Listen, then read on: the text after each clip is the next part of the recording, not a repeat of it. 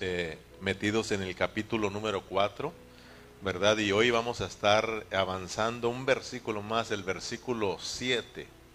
Vamos a leerlo y aquí vamos a estar compartiendo un ratito, eh, pero vamos a leerlo con entendimiento.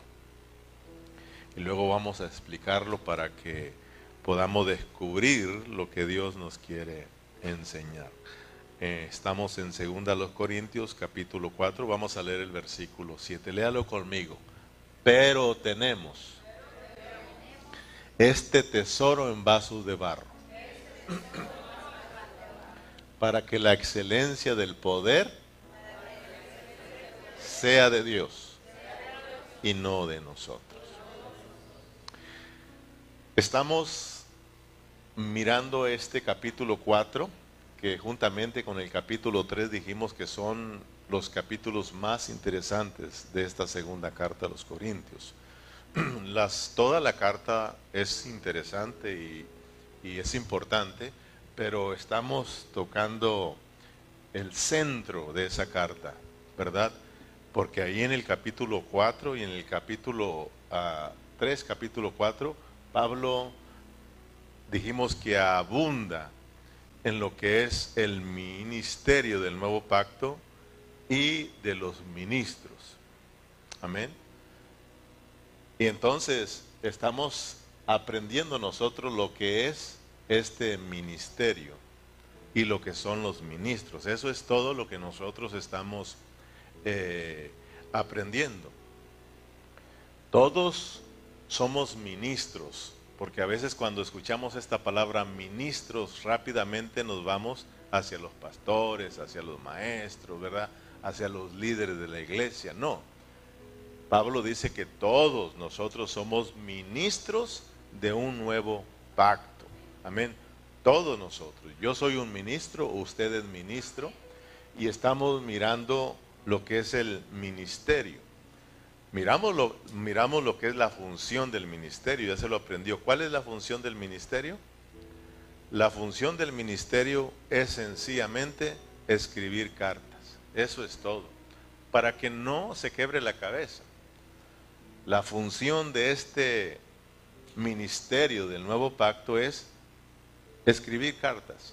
Pablo usa metáforas para que entendamos que el ministerio consiste en que Dios se quiere impartir dentro de nosotros como vida. O sea, el anhelo de Dios es de que todos nosotros, los cristianos del Nuevo Testamento, vivamos la vida de Cristo, que sea Cristo en nosotros.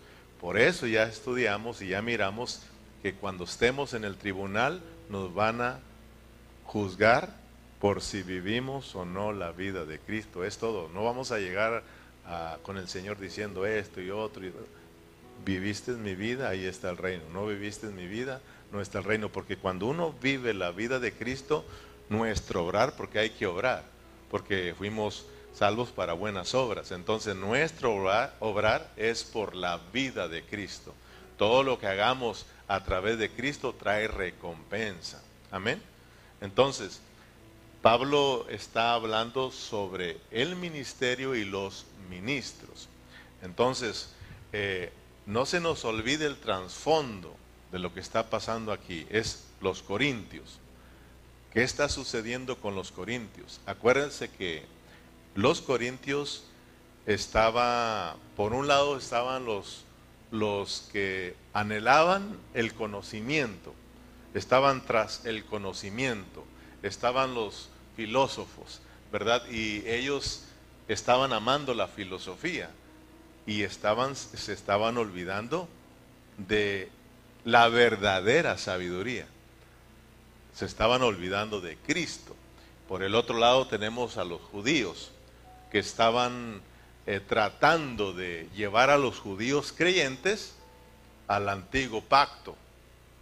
¿Verdad? Entonces por eso Pablo está hablándoles y les está aclarando a los corintios lo que es el verdadero ministerio del Nuevo Testamento.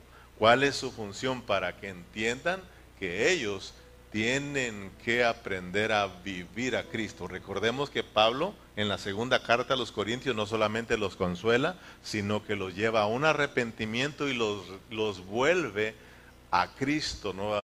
El obrar que a Dios le agrada, el obrar que traerá recompensa de parte de Dios, es el obrar de Cristo en nosotros. Entonces, nosotros tenemos que ir captando que es la vida de Cristo la que nos lleva a servir. O sea, eh, a medida que vamos creciendo en Cristo, vamos tomando responsabilidad. Y es Cristo haciendo las cosas a través de nosotros. Entonces, Pablo les está diciendo a los corintios que el, que, eh, que el, el ministerio del nuevo pacto no es un compromiso como el antiguo pacto de la letra, sino que el nuevo pacto es un compromiso con el Espíritu. Nuestro compromiso es con el Espíritu. Nuestro, ah, nuestra ah, responsabilidad es con el Espíritu. O sea, los corintios estaban olvidando de que tenían Espíritu. No estaban ejercitando su Espíritu, estaban ejercitando su mente, porque amaban la filosofía, amaban la sabiduría, ¿verdad? Pero se estaban, se estaban olvidando de, que, de la verdadera sabiduría que tenían ahí, que era Cristo, ¿verdad? Entonces, por eso Pablo en la primera carta le dice que Cristo es su sabiduría. Cristo lo es todo para nosotros. Entonces, eh, Pablo los quiere llevar a pues a que abracen, abracen a Cristo. El compromiso es con Cristo. El compromiso es acá de adentro. Pablo dice, no es de afuera, no es externo, no es de ordenanza, no es de mandamientos, es de acá del corazón, es de acá de adentro, es de acá del Espíritu donde mora Cristo.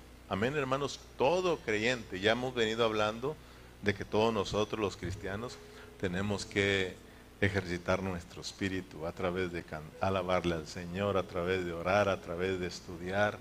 Eh, tenemos que estar nosotros ejercitando nuestro espíritu. Amén. Ya miramos que hay un solo ministerio, no hay muchos ministerios, hay un solo ministerio.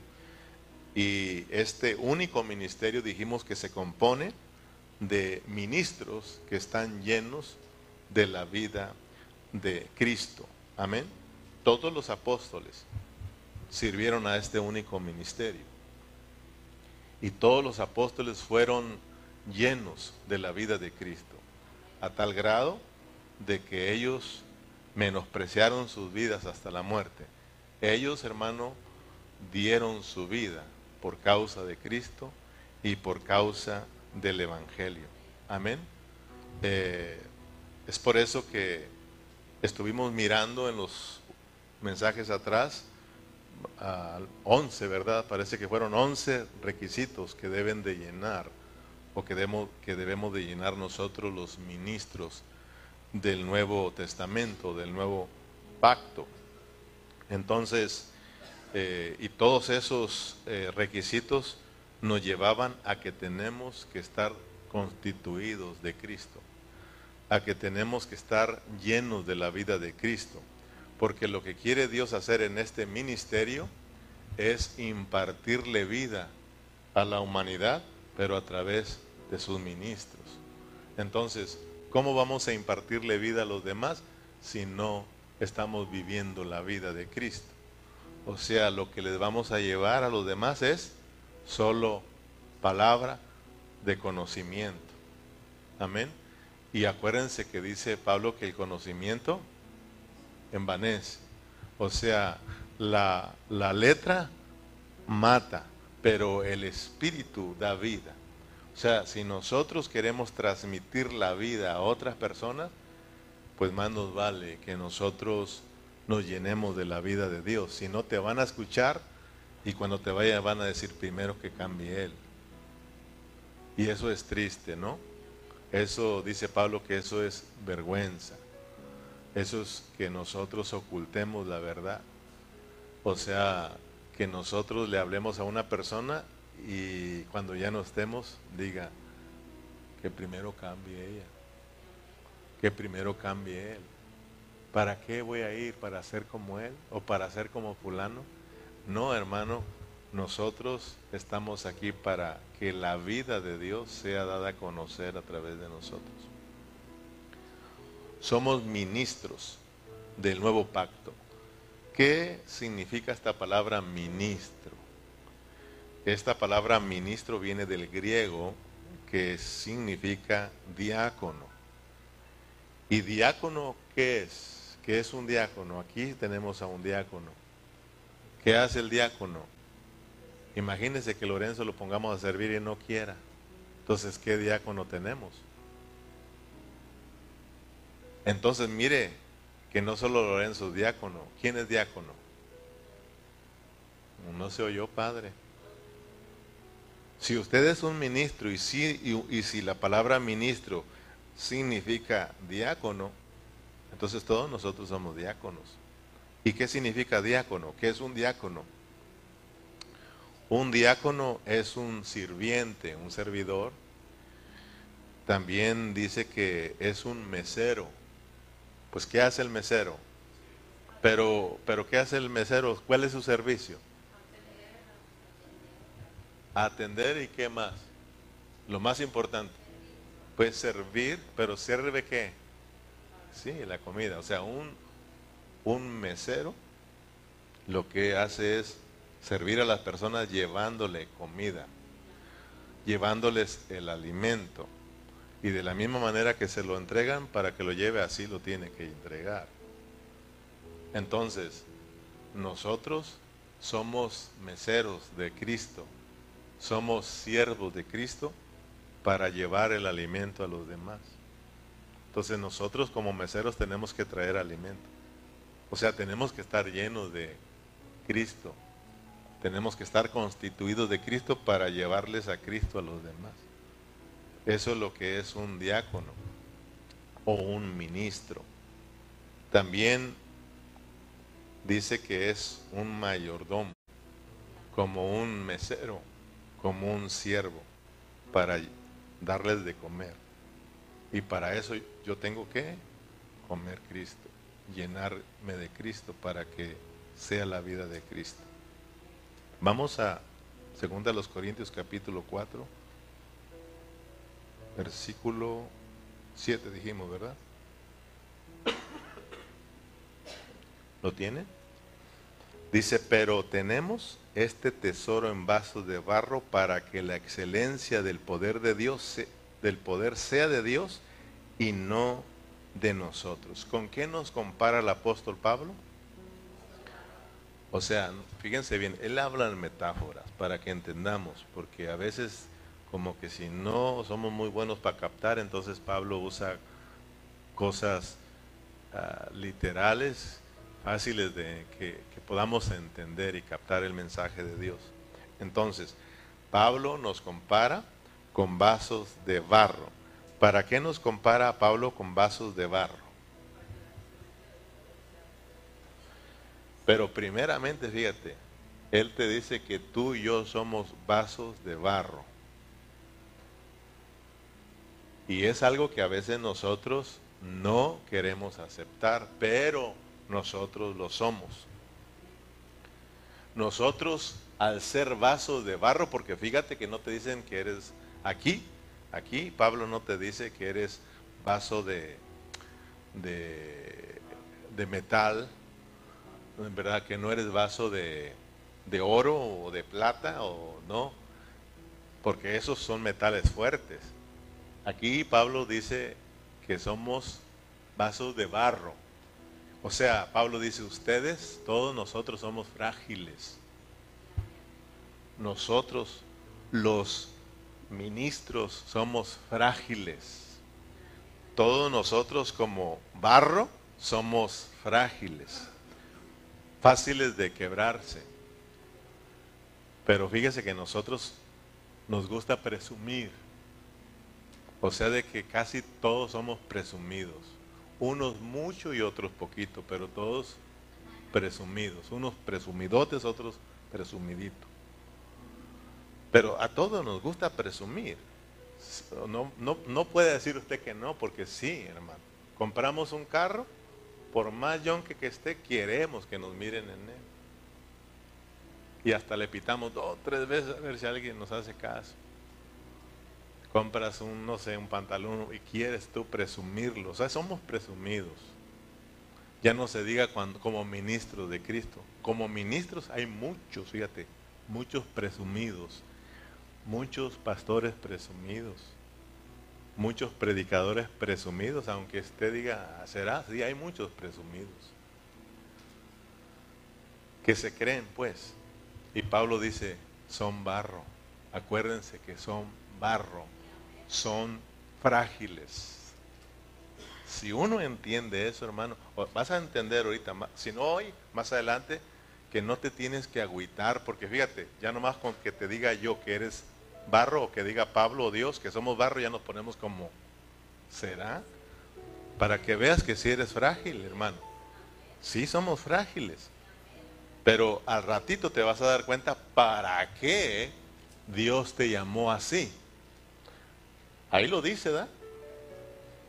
Para que la excelencia del poder sea de Dios y no de nosotros, los hombres. Para eso Dios llama así a los ministros, hermanos. Y fíjate que nosotros, por un lado, nos sentimos fuertes como seres humanos, nos sentimos fuertes y creemos que nosotros todo lo podemos. Pero cuando nos enfrentamos a la realidad de las cosas, nosotros mismos nos damos cuenta que sí somos débiles que si somos frágiles. Porque hermano, cuando nosotros estamos sanitos, nos creemos la gran cosa, ¿no? Estamos sanitos y pensamos que vamos a ser eternos. Pero, ¿qué sucede cuando de repente te empieza un dolor en el estómago? Que no se te quita por tres días o cuatro días y que te va aumentando.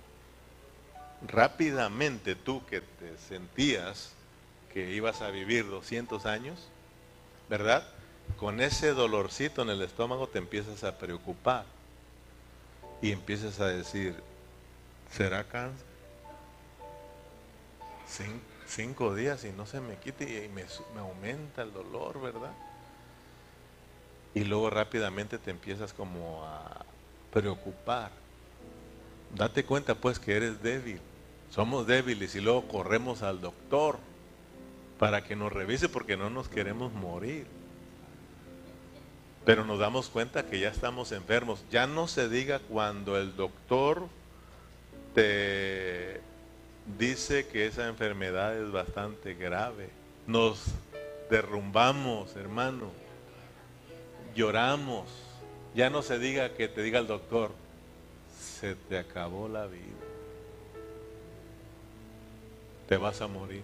No, se nos, se nos, nos, yo no, no, nos, sentimos de lo peor. Nos encerramos, no queremos hablar con nadie, nos molestamos con todo, hasta con Dios. Bueno, nos damos cuenta pues que somos, somos de barro, somos frágiles. Ya no se diga cuando venimos a la iglesia, tú sabes, ya tú sabes vienes, todo está bien con los hermanos, pero el día que los hermanos no te saludan, ahí te das cuenta que eres bien frágil.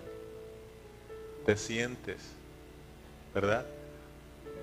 Ya no se diga si, te si no te invitaron a una pachanga, si te hicieron de menos, te das cuenta que eres... Ahí nos damos cuenta que somos nosotros muy débiles. Nos sentimos como, ah, no está bien, que disfruten pero así lo hacemos, no está bien, que no, pero que se gocen y que se arten, ¿verdad?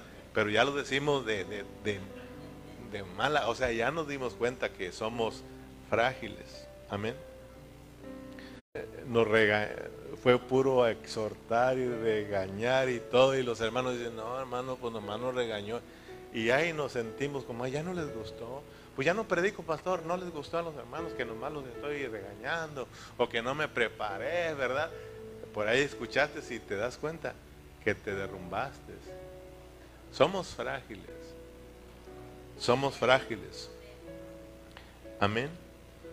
Pablo dice, pero tenemos este tesoro en vasos de barro.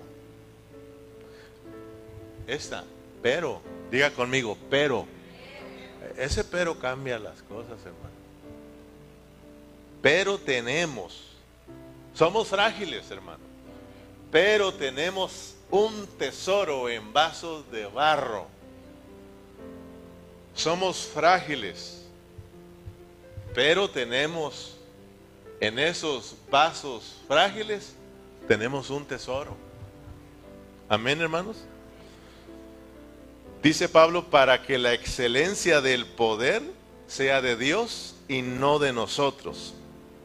Hermano, si, le sigues abajito, Berna, Pablo reconoce que como un ministro del nuevo pacto es débil. No, si él lo dijo no una, una vez, lo dijo muchas veces. Y nosotros conocemos quién era Pablo antes de venir a Cristo. Pero cuando él se encuentra con Cristo, él se da cuenta que él es frágil y que él es débil y que él es barro. Porque Dios que man, ah, estamos en el capítulo 8, ¿verdad? capítulo 4, versículo 8. Dice, ¿cómo se sentía Pablo? Ah, se sentía atribulado. Él no se sentía el superapóstol en que eh, superpoderoso, no, dice, estamos atribulados en todo, mas no angustiados. En apuros. ¿Estaban apuros Pablo? Ahí. Mas no desesperados. Perseguidos, mas no desamparados. Estaban siendo perseguidos, fíjate, lo estaban persiguiendo y ellos tratando de escapar. Pero ¿qué dice? Mas no, ellos sabían que dentro de esos hombres frágiles había un tesoro. Ellos sabían que aunque eran frágiles, estaba Dios con ellos. No estaban desamparados. Fíjate, derribados. Derribados pero no destruidos. Hermano, nosotros caemos, tropezamos y caemos. El problema es de que muchos ahí están tirados. Se les olvida que alguien está ahí para tenderle la mano y levantarlos. Se les olvida que Dios es poderoso para levantarlos. Y ahí viven su vida tirados. No, hermano.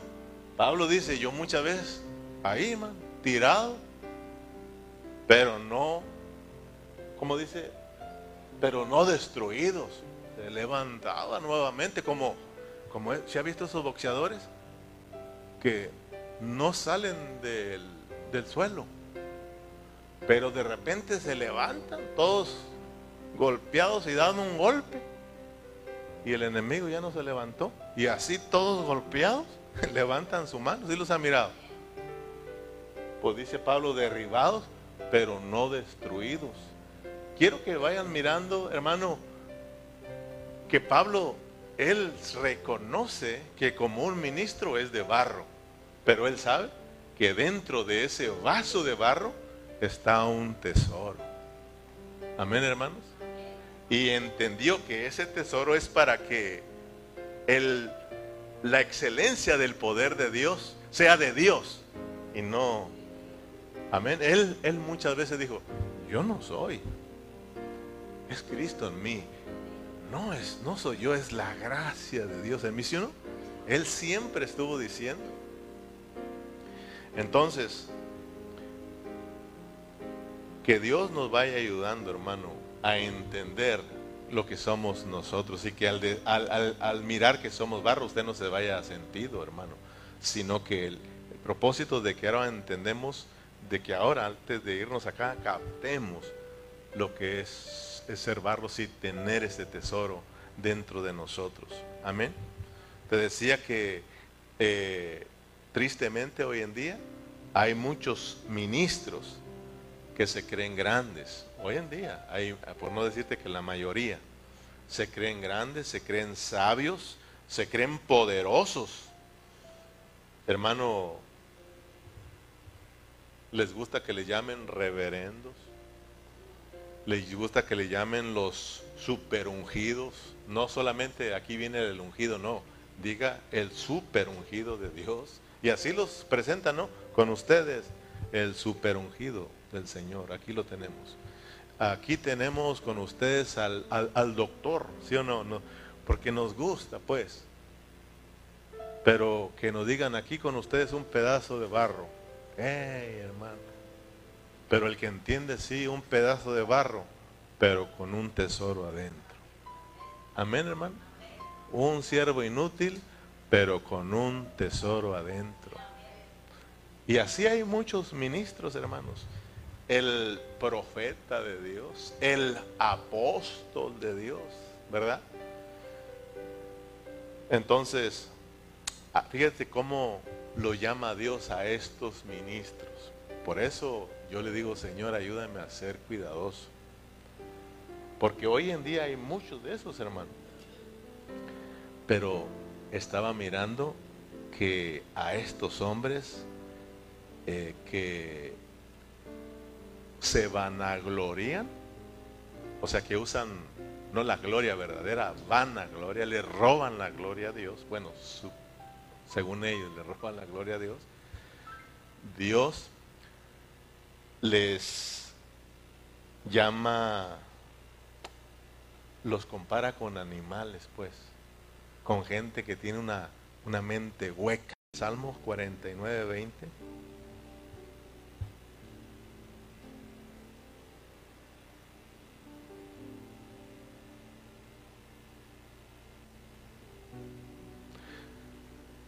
Salmos 49, 20. El hombre que está en honra y no entiende, semejante es a las bestias que perecen. Fíjate que si tú lees la traducción Biblia de las Américas, esa lo, lo traduce más claro. Dice, el hombre en su vanagloria, el hombre en su vanagloria, pero sin entendimiento. Es como las bestias que perecen. Está más claro, ¿verdad? Que ese. Por eso es bueno que si no captas en este, leas otra traducción. Y así leyendo todas las traducciones vas a entender. O sea, todas las traducciones juntas son buenas. ¿Verdad? Hasta la testiga de Jehová te ayuda. O sea, si tú le buscas, ellas te, te, lo muestran con más claro. Amén. Entonces, eh, los ministros del Nuevo Testamento, Pablo los compara como vasos de barro, vasos frágiles, vasos débiles, para que nunca confiemos en nosotros. Amén. Señor, voy a predicarles. Yo no sé nada. Enséñame porque a veces nos creemos muy sábelo todos y cuando paramos aquí no dijimos nada. Yo no sé nada, Señor.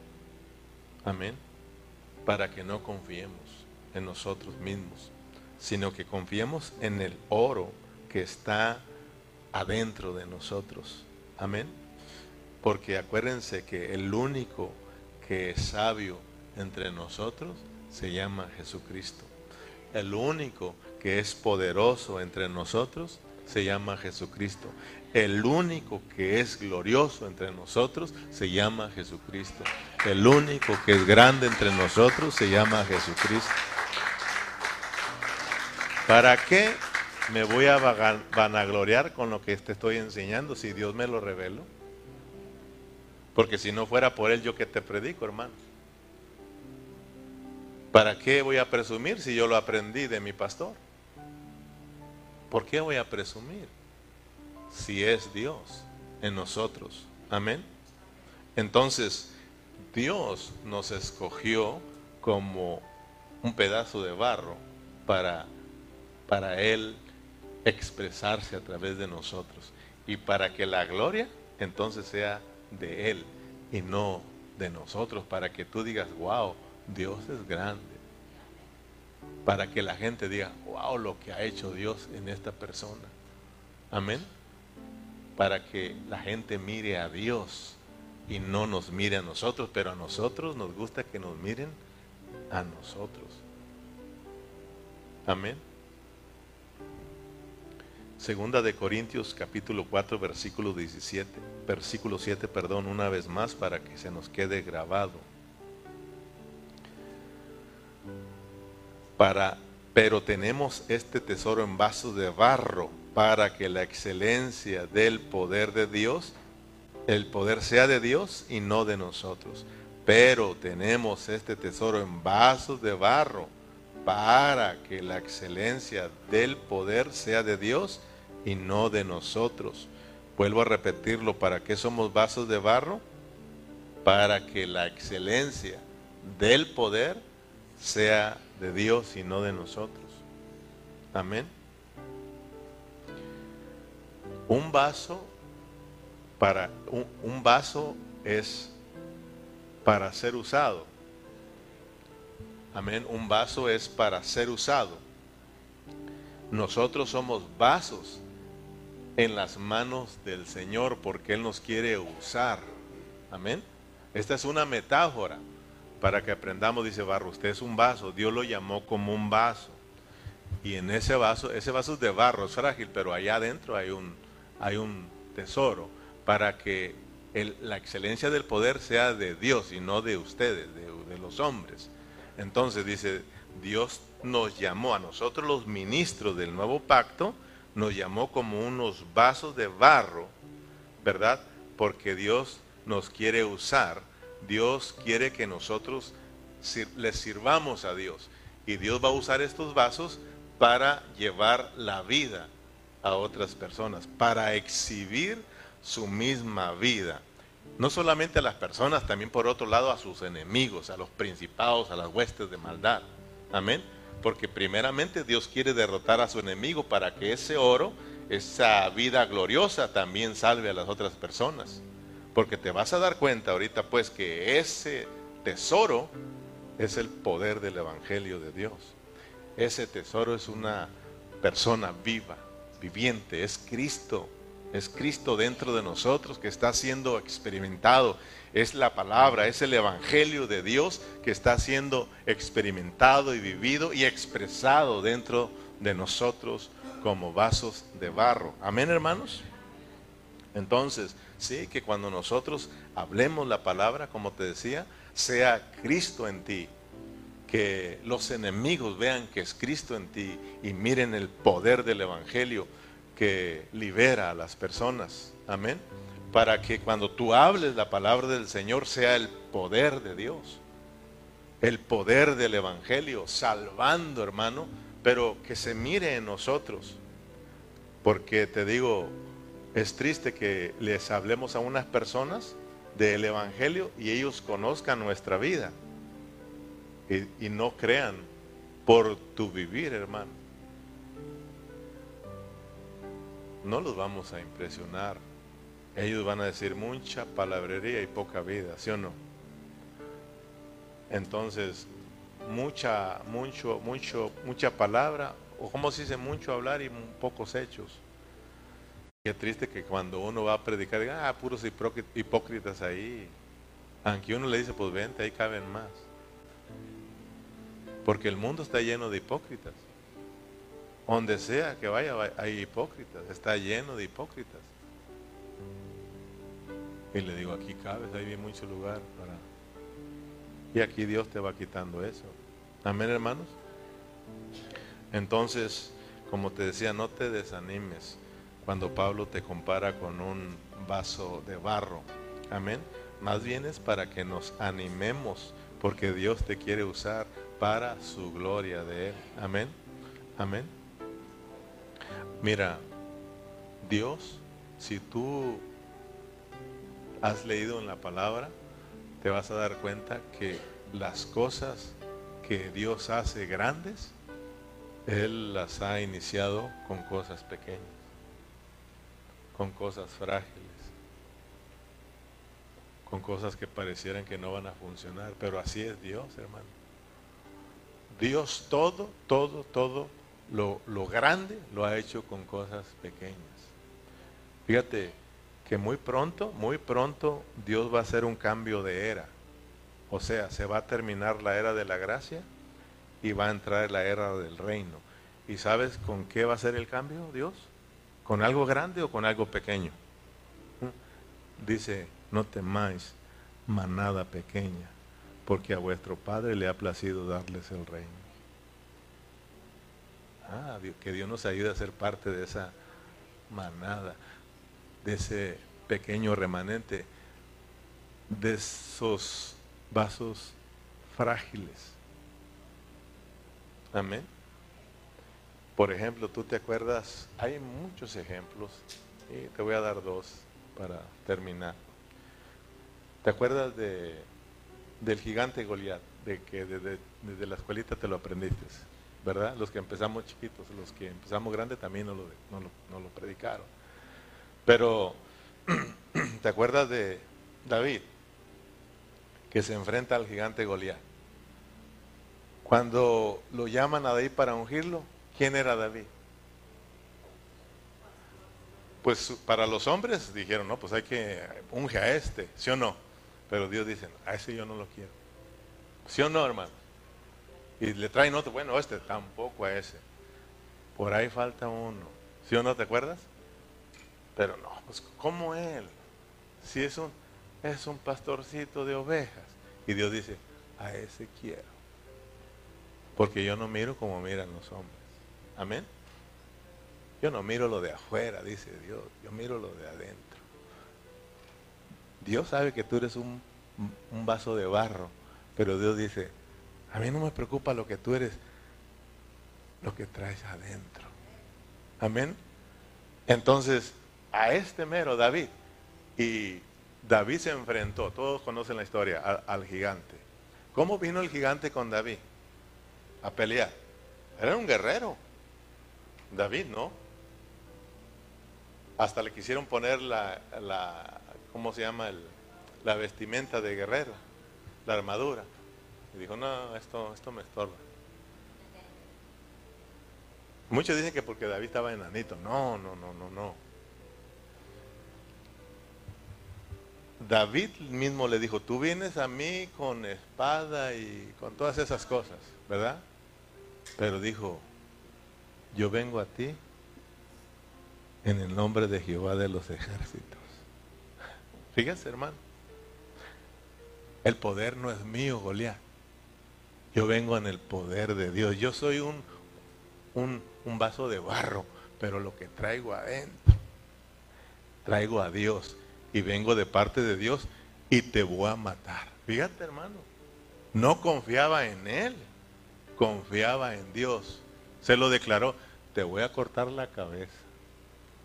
Y lo que me, me gusta, y tú lo has leído, ¿Para qué te voy a vencer, David? A Goliat. ¿Para qué te voy a vencer y para qué te voy a cortar la cabeza? Para que todo Israel conozca que Dios está con ellos. Fíjate, hermano. Para que la excelencia del poder sea de Dios y no de los hombres. Para que en toda la tierra sepan que hay un Dios. Fíjate, hermano, para eso Dios nos para eso Dios nos llamó como ministros para dar a conocer a Dios. Grábate eso, hermano. O sea, tenemos un compromiso con Dios. Si nosotros no estamos cumpliendo con este ministerio, vamos a tener serios problemas, hermano. Porque dice Dios, no tenías que hacer nada, solamente dejarte usar por mí, era, era todo. Y entenderlo, porque cuando uno lo entiende, entonces uno, uno se entrega al Señor. Amén. Pero así es como David venció, era Dios en él. Y bueno, hay muchas cosas que aprender ahí, ¿verdad? Algunos pues se van por otro lado, ya ve que tomó unas piedras, ¿verdad? Y tomó cinco, dice, hasta las cuentas, cinco ahí, y que los cinco ministerios, y bueno, empieza uno a sacarle, pero la realidad es que, es que se enfrentó al Goliat, y como había cuatro hermanos de Goliat ahí, gigantes, dijo, por si se me vienen los cuatro hermanos, ¿verdad? Tengo para ellos también. O sea, agarró cinco porque para, para el que se iba a enfrentar, pero miró a los cuatro hermanos. Y dijo, por si se me avientan, porque a veces los hermanos son montoneros. Por si se vienen, también les doy, ¿verdad? Pero eh, Pablo, cuando entendió, él tampoco se avergonzaba de lo que traía adentro. ¿Se acuerdan que eh, en Romanos capítulo 1, versículo 16, somos vasos eh, frágiles, somos vasos mm, de barro, hermano, pero tenemos un tesoro. Y Pablo no se avergonzaba, hermano. En el capítulo 1, versículo 16 dice, porque no me avergüenzo del Evangelio. Porque es que poder de Dios. O sea, el tesoro que traes adentro es el precioso Evangelio. Es para terminar, déjame contarte eh, lo que sucedió con un hombre llamado eh, Gedeón. ¿Todos se acuerdan de Gedeón? Los que no han leído ahorita lo van a leer y, ya en su casa lo leen porque no puedo leer mucho, pero estoy hablándote de que Dios para hacer cosas grandes, Dios usa cosas pequeñitas. Y a veces nosotros nos sentimos muy insignificantes. Amén. Y a veces, a veces porque le fallamos al Señor ya no le queremos servir. ¿Verdad? no, pastor, por que, que ando caído. Pero Pablo dice, no, hemos sido derrotados, pero no hemos sido vencidos. ¿Sí o no? Tenemos que levantarnos, hermano. No tenemos que confiar en nosotros mismos, tenemos que confiar en Dios. Él nos llamó, Él lo prometió y Él lo va a cumplir, hermanos. Tenemos que eh, avanzar. Entonces, eh, miremos un ejemplo más y, aquí terminamos. Eh, pero vamos al capítulo 7.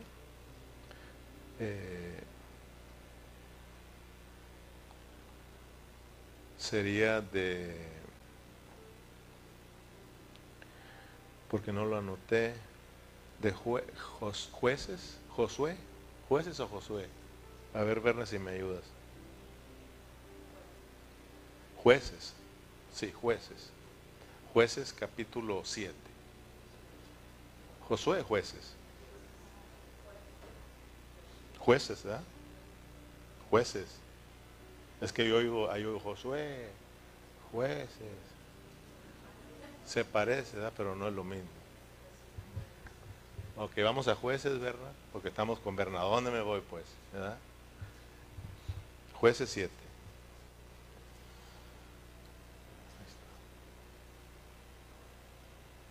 Ahí está. Joroal, la cual es Gedeón. Muy bien. No, ahorita no lo voy a leer ahorita, porque para porque si leer todo el capítulo aquí nos vamos a tardar, ya se quieren ir, yo los miro. Y, pero quiero que se vayan bendecidos con esto, porque cuando yo estaba estudiando esto de vasos de barro, rápidamente me llevó el Señor aquí, y aquí es cuando yo pude entender más. Y yo le daba gracias a Dios. ¿Qué está pasando aquí? Aquí hay un hombre llamado Gedeón, diga conmigo Gedeón.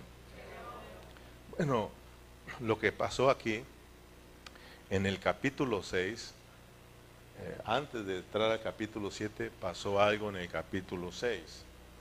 O sea, en el capítulo 6, ahí nos dicen que Israel se rebeló contra Dios.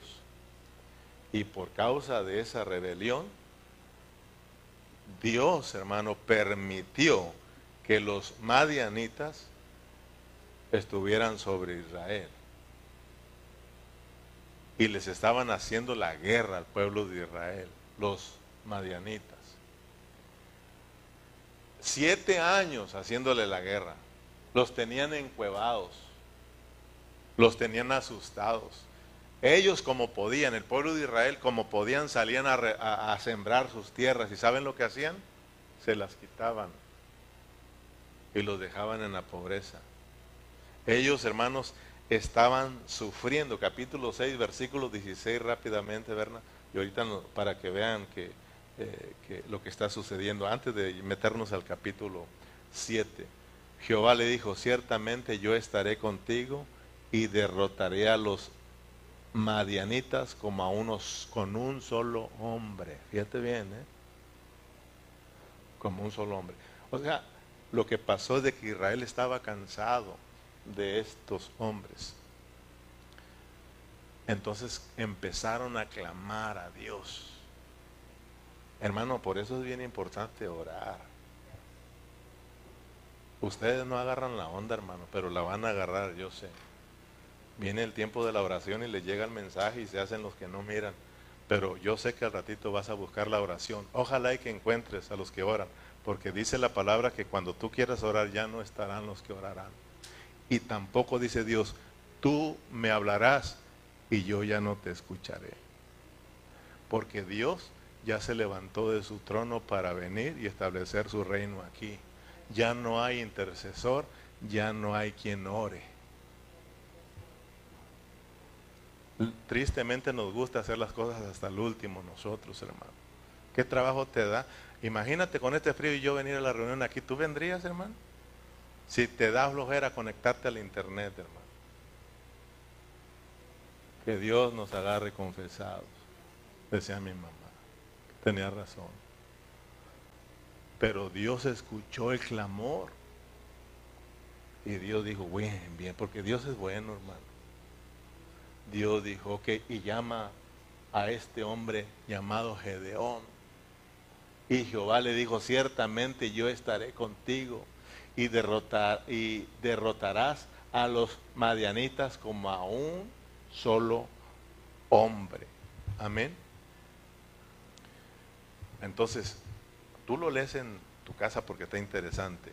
Solo quería darte lo que está sucediendo un poquito. Ahora vamos al capítulo 7 eh, porque Dios ya les va a dar a un hombre, fíjate, a un hombre para que venza a un ejército de miles y miles de hombres. Por eso te digo que Dios usa cosas frágiles, usa cosas pequeñitas para hacer cosas grandes. Para que tú no te sientas, ay, yo soy un donadie, hermano. Eso es lo que Dios quiere. Porque Él quiere mostrar su poder en nosotros. Amén o no amén. ¿Se acuerda de Juan el Bautista? Yo, una voz que clama. Ellos lo entendieron, hermano. Pero si vamos al capítulo 7, versículo eh, versículo, bueno, antes hermano, véame, antes de irnos, verla, perdón que te traiga para allá y para acá, pero hay algo importante en el capítulo 6, versículo 15. Miren, cuando Dios lo llama a, a este hombre, a Gedeón, se da cuenta, yo soy un pobre hombre, soy un pobrecito. Es más, y soy el más pequeñito. Fíjate, soy el menor de la casa de mi padre y Dios diciendo, pues por eso. Fíjate, nosotros no lo entendemos. Pensamos que Dios quiere usar gente grande y poderosa. ¿Cómo va a mostrar su poder con gente poderosa? Desde que Cristo vino, Él venía a los enfermos y a los pobres, ¿sí o no, hermano? Pues lo mismo, Dios usa vasos de barro, pero como que si a veces no le agarramos la onda, mire este hombre, ¿con qué los voy a salvar? ¿Cómo? Si, si soy un pobre hombre, si soy el más pequeño de toda la familia. Amén. Y fíjate lo que le dice, lo que le dice Dios en el versículo 14. Y mirándole Jehová le dijo, ve con esta fuerza. ¿Ah? ve con esta fuerza y salvarás a Israel de la mano de los madianitas. ¿No te envío yo? No confíes en ti, confía en mí. Eso es lo que Dios quiere. Que entendamos que somos frágiles para que no entendamos en nosotros, para que la gloria sea de Dios y no nuestra. Para que el poder sea de Dios y no nuestro, para que Dios sea expresado en nosotros y no nosotros seamos los que nos expresemos. Amén, hermanos. Tiene que ser Dios. Yo te envío. Ve con esta fuerza, ve con este poder. Yo soy el poder. Yo soy la victoria. Sí, reconoce que tú eres un don nadie. Pero yo estoy ahí, yo voy contigo, yo te envío. Amén, hermanos. ¿Y qué hizo Gedeón? Bueno, se fue y se levantó como Dios le dijo, levántate hombres para la guerra. Y fue y fíjate que Gedeón sabía cómo estaba el ejército. Dice la palabra de Dios que era, tú lo lees, lees todo el capítulo 7 y te vas a dar cuenta que estaba el ejército como la arena del mar, imagínate. Entonces Gedeón dijo, bueno, me voy a, levantar un ejército de 32 mil, tratando de igualarse, 32 mil se levantó.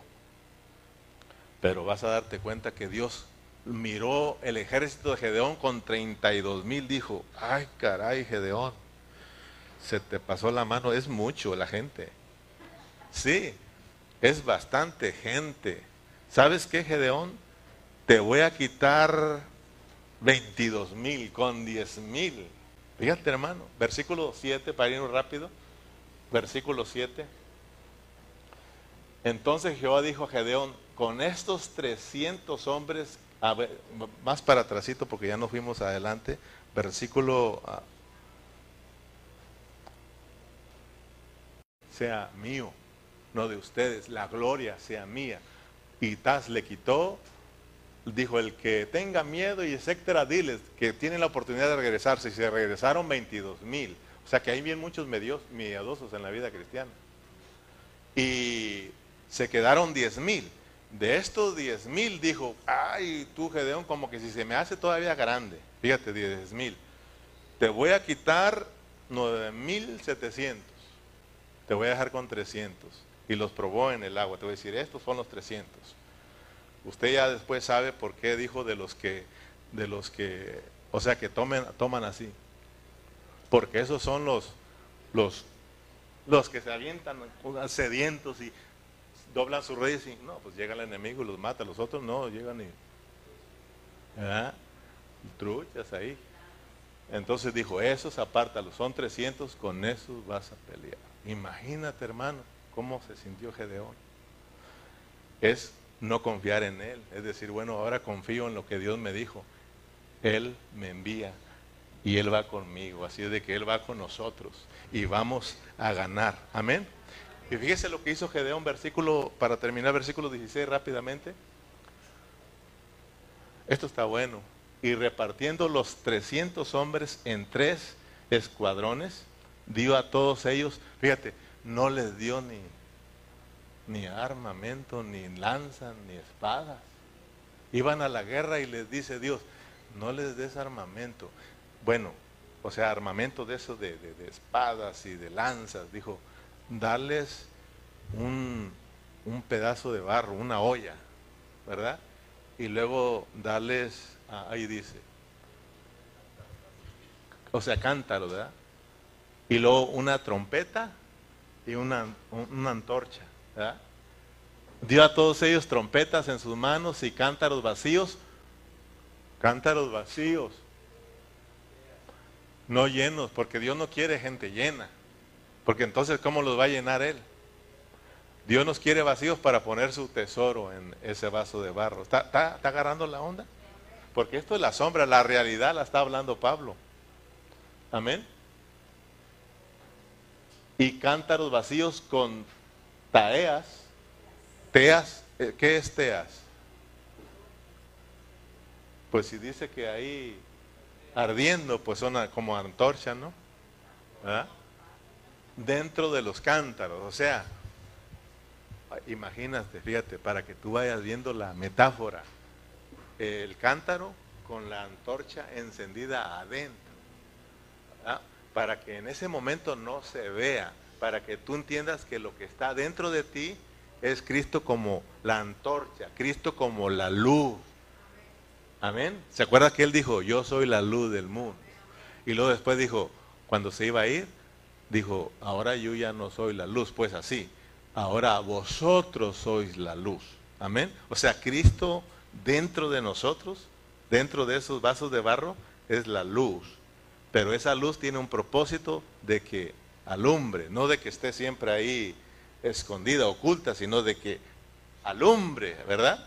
Entonces le dice Gedeón, ahí, Dios a Gedeón, ahí, ahí sus, sus cántaros, una trompeta, ¿verdad? Su cántaro y su antorcha, ahí, versículo 17. Usted se tiene que meter a la película. Y le dijo, miradme a mí y haced como yo, como hago yo.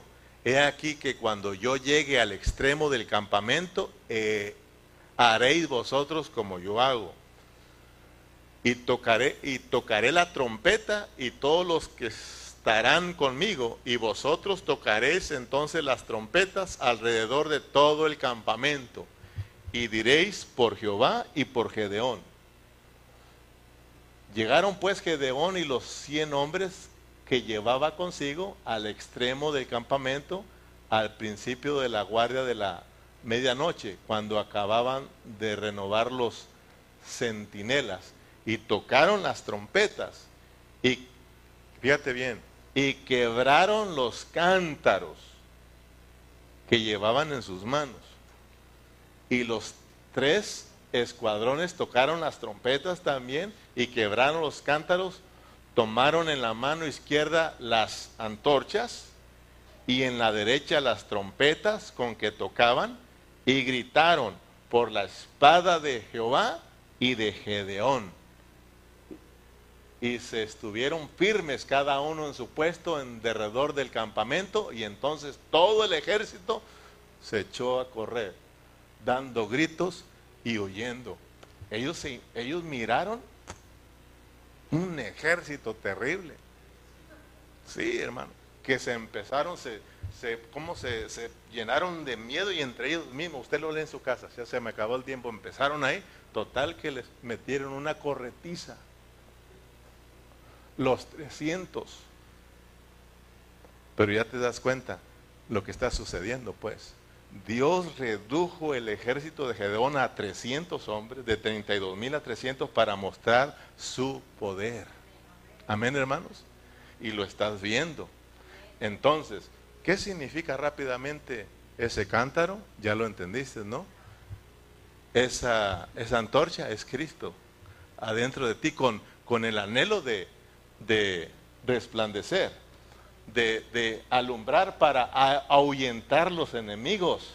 Amén, hermanos. Y para que otros vengan al arrepentimiento y conozcan a Dios. Conozcan a Dios a través de nosotros, hermano. Y la trompeta, pues ya sabes que es, que es el Evangelio, hermano. Que es la palabra, que es el hablar de Dios. Tocar la trompeta es de que tú hables, de que tú prediques, hermano. ¿Qué estoy haciendo yo? Tocando la trompeta, alertando al pueblo, hermano. ¿Verdad? Alistándolos para la guerra. Pero también como artonchas para alumbrar. Pero ya este sería otro tema. Pero aunque estamos en lo mismo, porque si somos luz y Cristo está dentro de nosotros como la luz y como la esposa somos la luz, entonces de este mundo es para alumbrar, ¿sí o no? Es para alumbrar. Entonces, hermano, yo lo que quería en esta, en esta noche es que tú no te desanimes, porque esto no es nada. Amén, hermanos. Pero yo le doy gracias a Dios y algunos me han texteado de, me escuchan a mí. Y cuando alguien que estudiada y me escucha a mí, él sabe que, que yo no estudié. Y a mí me lo han dicho, usted usted es un ignorante en, lo que es el estudio. Y soy un ignorante porque no sé leer bien. Ustedes mismos se dan cuenta que de repente, en vez de decir epístola, digo pistolas. Pero ahí poco a poquito nos acomodamos, ¿no? Entonces, este, pero me dicen, pero lo que hablas, hermano, lo que hablas solamente Dios te lo puede revelar. Amén, hermano. a Cristo le decían, este verdaderamente es el Hijo de Dios. No puede hacer las cosas si no es Dios dentro de él. A los discípulos, este se parece a, los, a Cristo, habla como Cristo. O sea, ellos mostraban la vida de Cristo, hermano. Que Dios nos ayude pues a nosotros a mirar la responsabilidad que tenemos, amén, como ministros del nuevo pacto. Póngase de pie. Gloria a Dios. Oh bendito Dios, gracias. Gracias, gracias por tu palabra, Señor. Gracias por bendecirnos con tu palabra. Gracias por tus maravillas. Gracias por los hermanos. Señor, gracias porque nos estás iluminando y nos estás ayudando a entender lo que somos nosotros como ministros del Nuevo Testamento, Señor. La responsabilidad que tenemos es contigo, es con el Espíritu, Señor. Esto no es con ejército ni con espada, sino es con tu Espíritu, Señor. Padre Celestial, ayúdanos a ejercitar nuestro espíritu. Ayúdanos a a siempre estar comprometidos con esa vida, Señor.